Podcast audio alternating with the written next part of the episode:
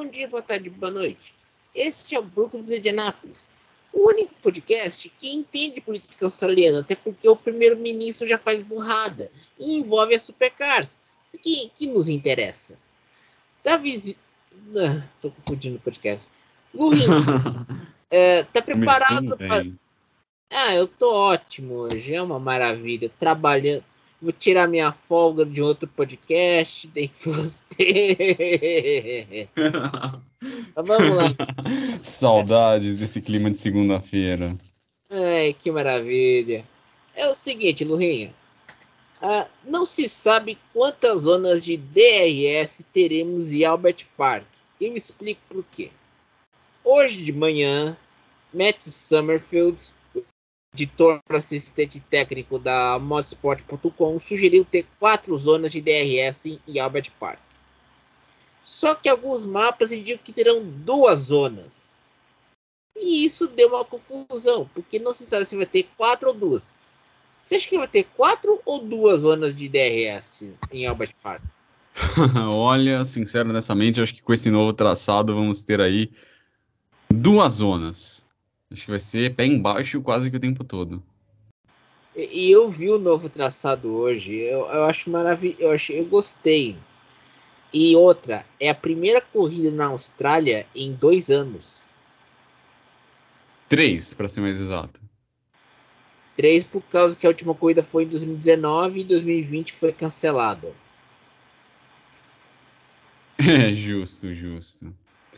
Bom, eu tô, assim, eu tô muito feliz, muito animado para ver como vai ser essa, esse novo traçado né, de Albert Park. Então, tô muito ansioso. Eu acho que vai ser uma coisa levemente distoante né, do que estávamos acostumados a ver.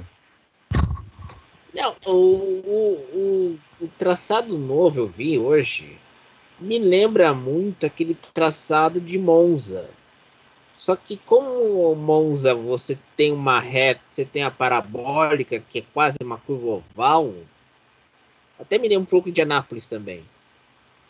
É, você vai permitir que os caras fiquem com o pé embaixo e até eu não sei até hoje o destino daquelas duas velhinhas que fazem protesto no Albert Park desde que o desde que o parque em Melbourne virou tras, virou sede da Fórmula 1 na Austrália. Só digo uma coisa, reza para essas duas coroas né? morrerem o quanto antes. Não, mas eu, eu, conheço essa história desde 2003. Vai completar 19 anos. É, aquela velha história, vaso ruim não quebra, meu caro César.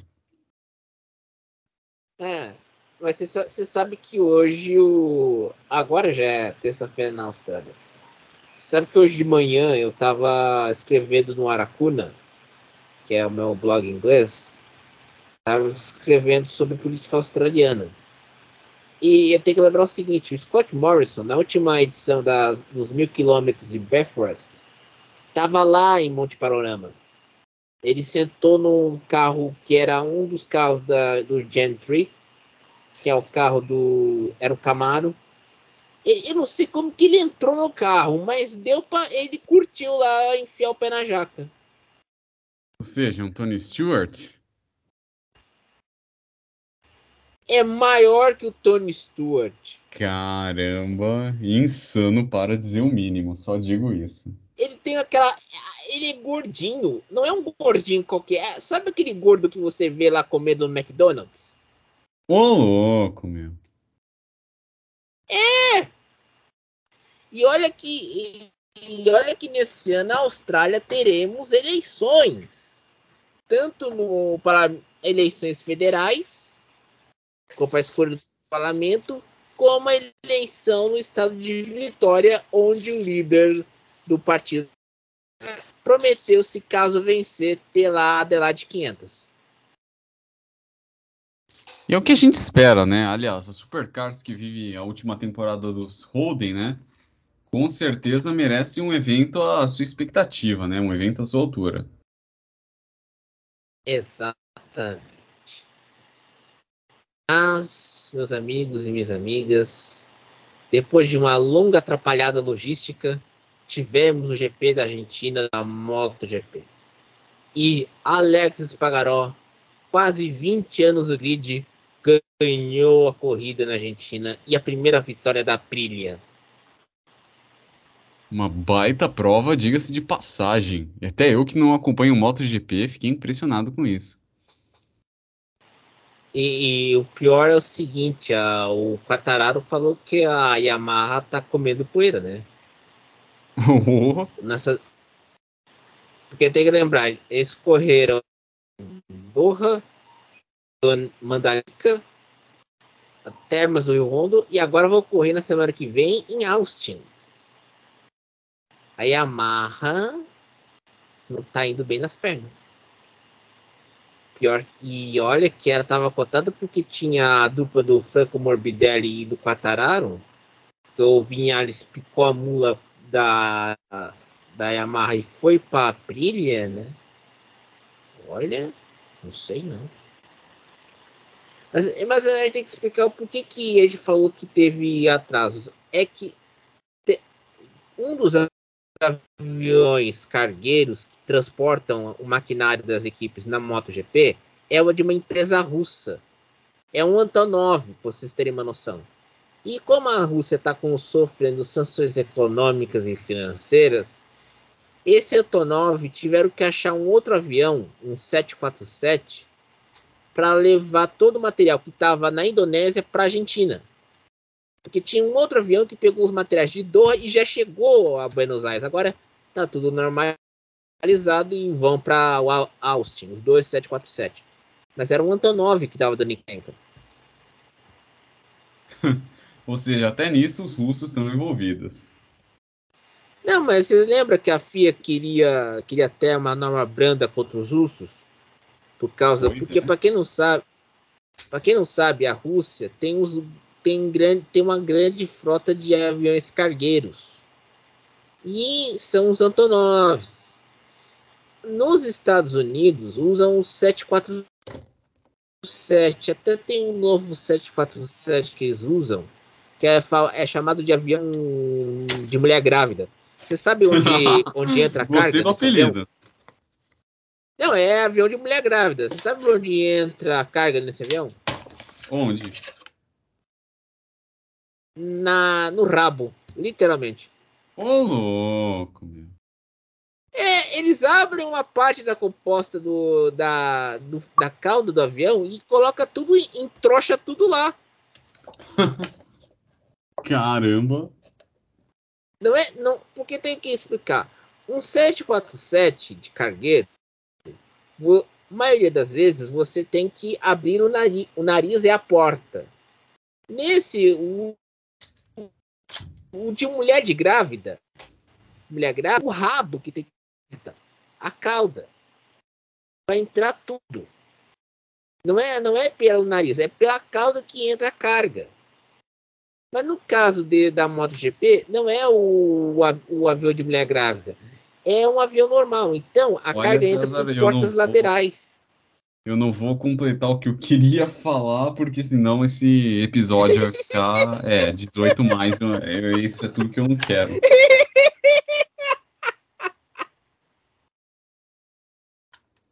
Não, não, eu tô explicando. É, é a, o avião da MotoGP é tem as portas laterais, então dá para tirar a carga de boa. Mas é, o avião novo do 747 entra pela cauda a carga. O Beluga da Airbus entra pela, pelo teto. Você já viu o Beluga? Uhum. Do Airbus? Entra pelo teto. Você, você viu a foto daquele avião? Feio para burro, mas é muito eficiente, porque aquele a Beluga entra. Não importa, o que importa é ser eficiente. Exatamente.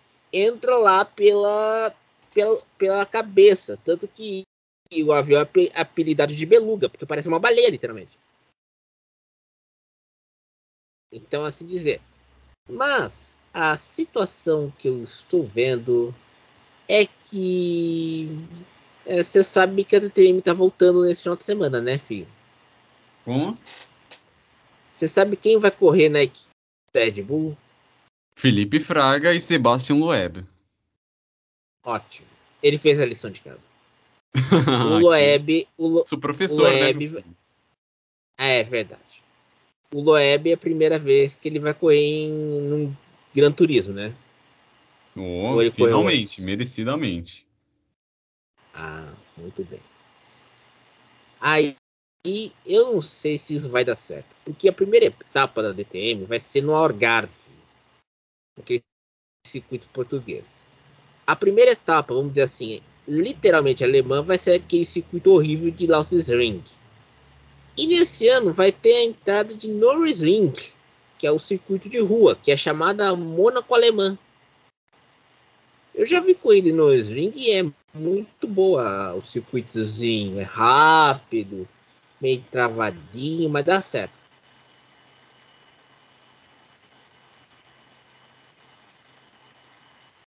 Você vê que o Lula tá tão emocionado que ele nem responde. Com é, certeza, é uma maravilha. Com né? certeza. Tô... Oportunidade única de ver o Bordé em ação. Uma, vi uma vez na vida, outra na morte. Ah, sim, com certeza. É, é que eu vi no meu na antiga na cripta. Eu, eu vi na cripta, não vi no eu vi naquela no YouTube quando a DTM transmite coisa na, no YouTube. Eu assisto, às vezes eu procuro assistir. Acho que nesses últimos anos eu não assisti mais. Mas eu vou assistir nesse ano a, DTM que agora tô livre, não tem mais compromisso. Ah, é, é, sortudo, é sortudo que fala?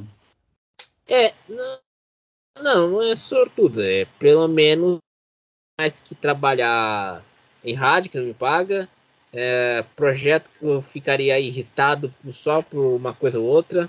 Eu tô, quero me dedicar à escrita. A escrita e podcast.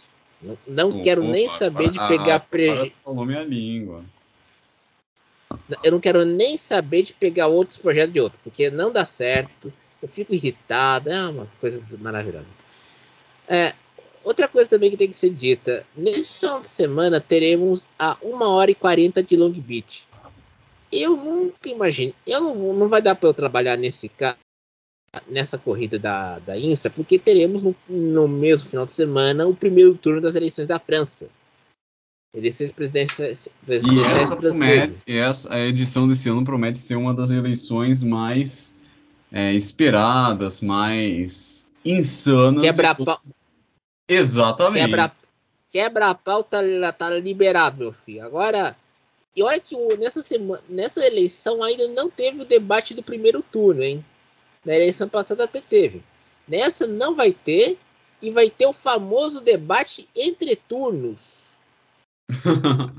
Imagina um pau quebrando, cara, César. Não, eu já vi um debate entre turnos do Macron com a Le Pen em 2017. O pau quebrou bonito lá na, naquela ocasião. Parecia pugilato. Uma...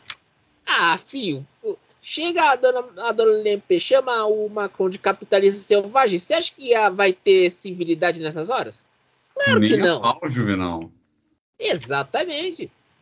E como eu vou acompanhar a apuração do primeiro turno, porque tem que lembrar, na França a campanha eleitoral ela tem é tiro curto, ela começou nesse fim de semana.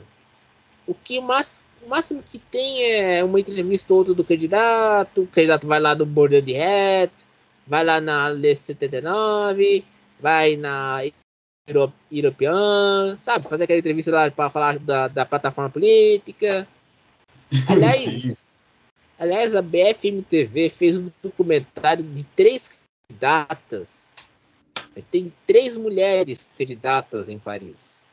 A Anne Hidalgo, dos socialistas, Marie Pécresse, dos Les Républicains, e a Marine Le Pen. Rapaz. Peraí, a Marine Le Pen vai tentar se candidatar a prefeita de Paris esse ano, é isso? Não, ela, ela pode ir pro segundo turno da eleição presidencial. Meu Deus do céu. Mas a gente não pode falar nada, porque o que, que a gente elegeu lá é pior do que ela, tá?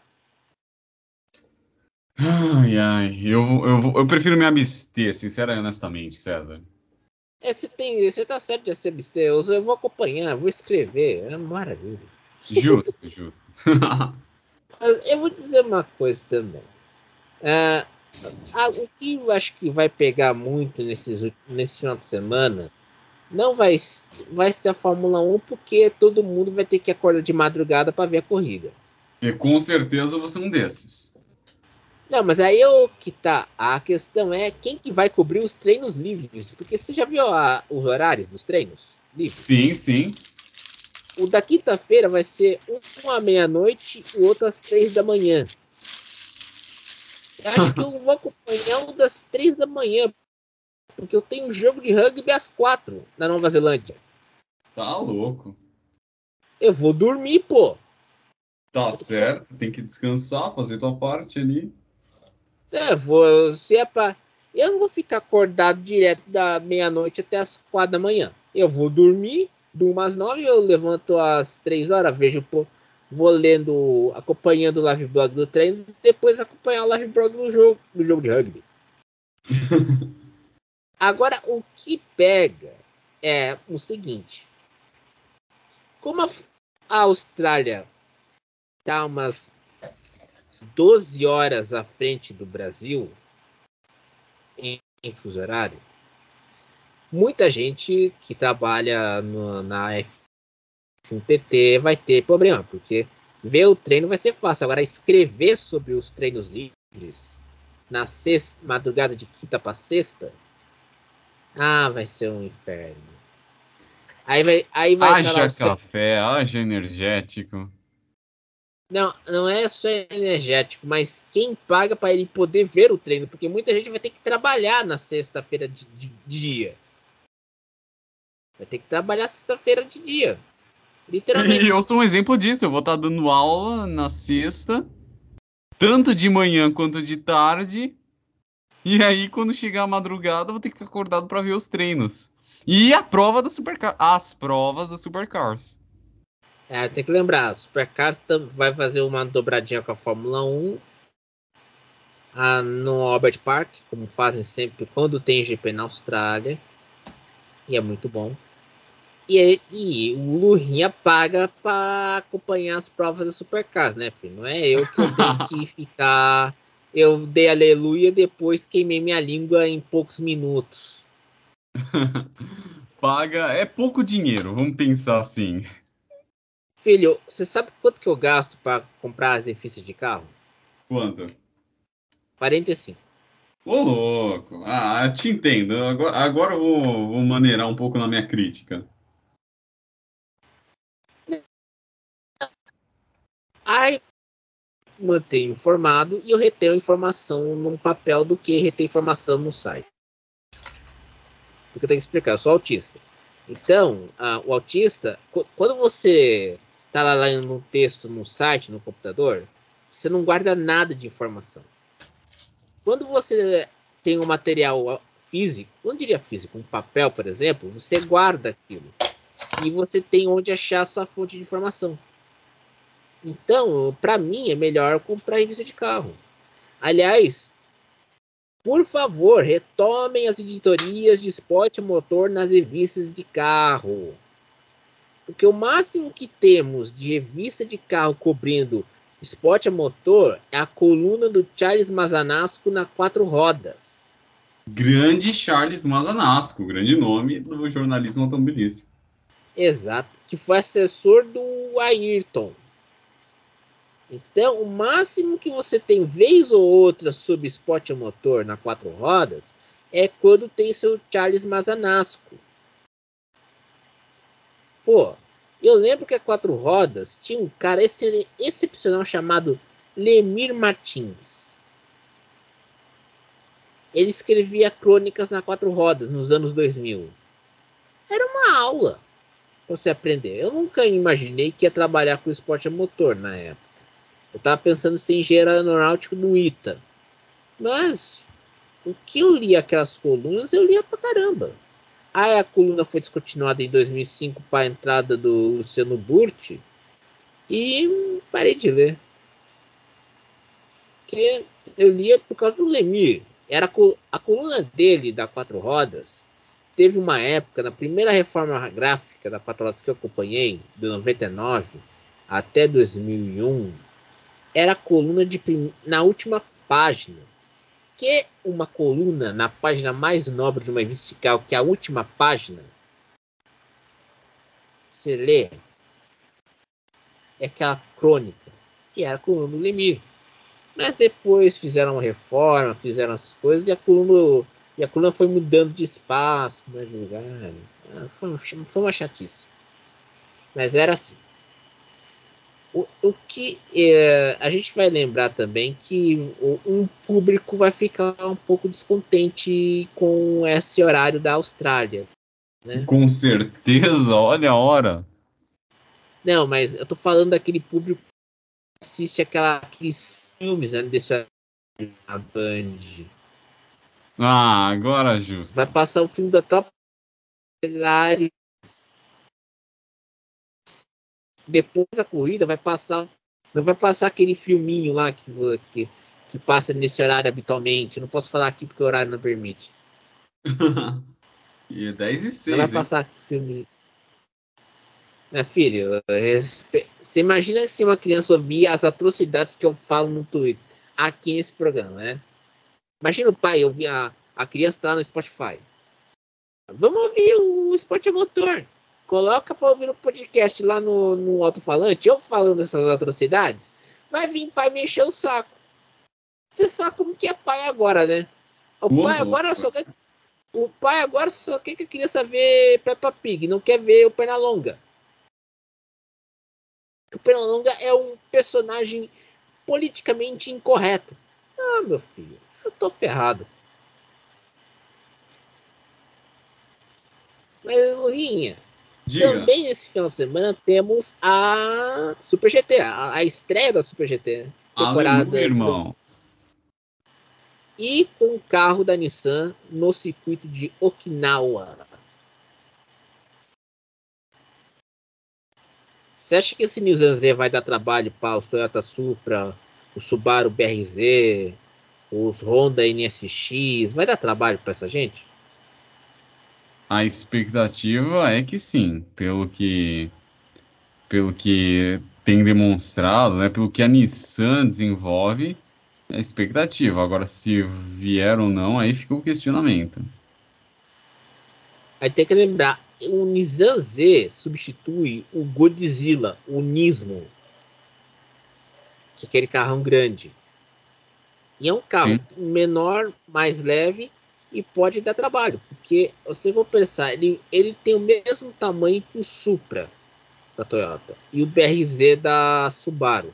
Só que a gente tem que lembrar, o Supra ah, e o Nissan Z e o, e o Honda NSX estão na GT500.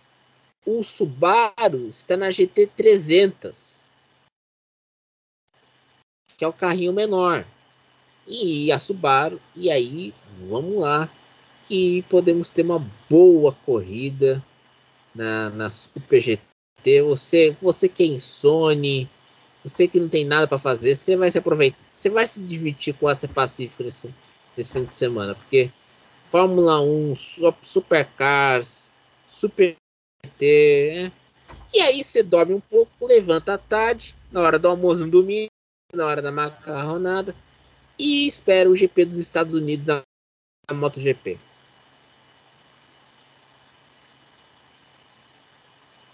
Pois é. Filho, eu vou dizer uma coisa.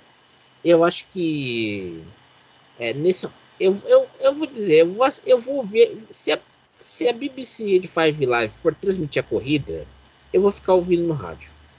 Acho que não vou ver na TV. Não vai ver o Sérgio Maurício. Não, nada contra o Sérgio Maurício. Eu, eu já até entrevistei ele no Bandeira Quadriculada. Nada contra ele. Mas é, sabe aquele hábito de, pô, vamos ver uma transmissão em inglês? E outra também. né, como a, a corrida vai ser de madrugada aqui no Brasil, vai ser de manhã na Europa. Então eu posso encontrar meu amigo britânico e te comentar durante a corrida. Aliás, para encerrar esse podcast, anunciaram que Las Vegas será a terceira corrida nos Estados Unidos. Depois de E a- 41 anos, teremos a Fórmula 1 correndo mais de duas vezes no, no solo americano. Só que agora, aí que vem a cheddar. Você sabe qual é o horário que vai ser a corrida na Europa? Sábado à noite no horário de Brasília, ou seja, de madrugada no horário europeu. Uhum, de madrugada. Os caras já estão chiando. Porque vai ser sábado às 10 da noite, horário, hora, horário local. Lá, ia ter que explicar. Nos Estados Unidos você tem três fuso horários: o fuso horário do Pacífico, o fuso horário central e o fuso horário da costa leste. O Nevada fica no fuso horário da central, não fica no fuso horário da costa oeste. Então, meu amigo. Aliás, você viu as fotos do, do paddock de Miami? Já publicadas Já? hoje? Nossa, coisa linda. Vamos ter no ano que vem teremos Austin, Miami e Las Vegas.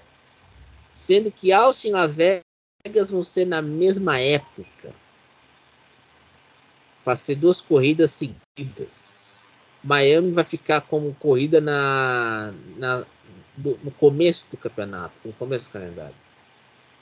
Eu não sei se a, a questão agora é que a Liberty Media quer um piloto americano, mas quer um piloto bom, não aquele piloto que vai ser rifado logo na primeira temporada. Você acha que acha, você acha que o Corton Herta vai picar a mula da Indy para Fórmula 1? Bom, eu acho que acho que é mais fácil o Pato Ward ir para Fórmula 1 do que o Colton Herta propriamente dito. Mas aí que tá, o Pato Ward é mexicano, né? Vou ter ganado. Sim, ele é mexicano, mas ele corre pela McLaren, então ele tendo esse respaldo do Zac Brown, já é. Ah, é verdade. Você sabe que agora a McLaren tá de mal a pior, né? Tristemente. Porque eles. Porque acho que tanto a Mercedes como a McLaren prometeram um novo pacote aerodinâmico para a Austrália. E eles vão ter que. E o pacote vai ter peças todas em preto.